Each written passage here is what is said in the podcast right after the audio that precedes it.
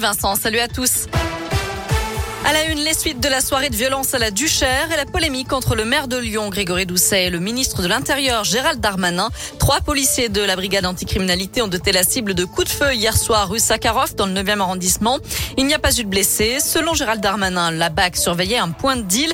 Le ministre de l'Intérieur déplore aujourd'hui l'absence de caméras de surveillance dans ce quartier lyonnais.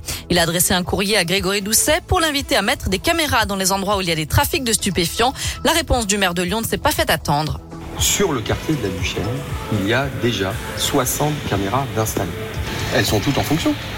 C'est-à-dire les 60, elles sont, euh, elles sont aujourd'hui opérationnelles. On ne peut pas dire que le quartier n'est pas vidéo protégé, vidéo surveillé. Ce n'est pas vrai. 60 caméras, ce n'est pas rien. Selon le préfet du Rhône qui s'est rendu sur place il y a quelques minutes, les 60 caméras sont déployées dans l'ensemble du 9e arrondissement, pas seulement à la Duchère. D'ailleurs, il n'y aurait, il n'y en aurait aucune autour de la barre d'immeubles concernée par les incidents d'hier soir.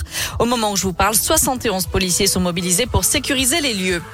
Une vingtaine de personnes évacuées aujourd'hui après un incendie à Vénissieux. Le feu s'est déclaré en fin de matinée sur la façade d'un immeuble de quatre étages situé rue Johannes Vallet. Intervention qui a mobilisé une cinquantaine de pompiers. Aucun blessé n'est à déplorer.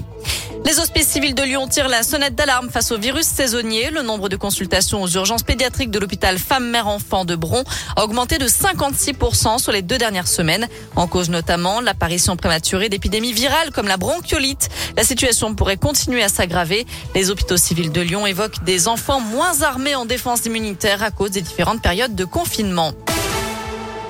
Dans le reste de l'actu en France, deux tiers des soignants suspendus faute de passe sanitaire sont maintenant vaccinés contre le Covid. C'est ce qu'annonce aujourd'hui Olivier Véran, le ministre de la Santé. Tous ces travailleurs sont donc retournés au boulot. Et cette obligation vaccinale touche 2 700 000 personnes. On termine avec un mot de foot féminin et le coup d'envoi du match France-Kazakhstan. Je vais y Franck, arriver. Franck joue ce soir. Mais pourquoi pas?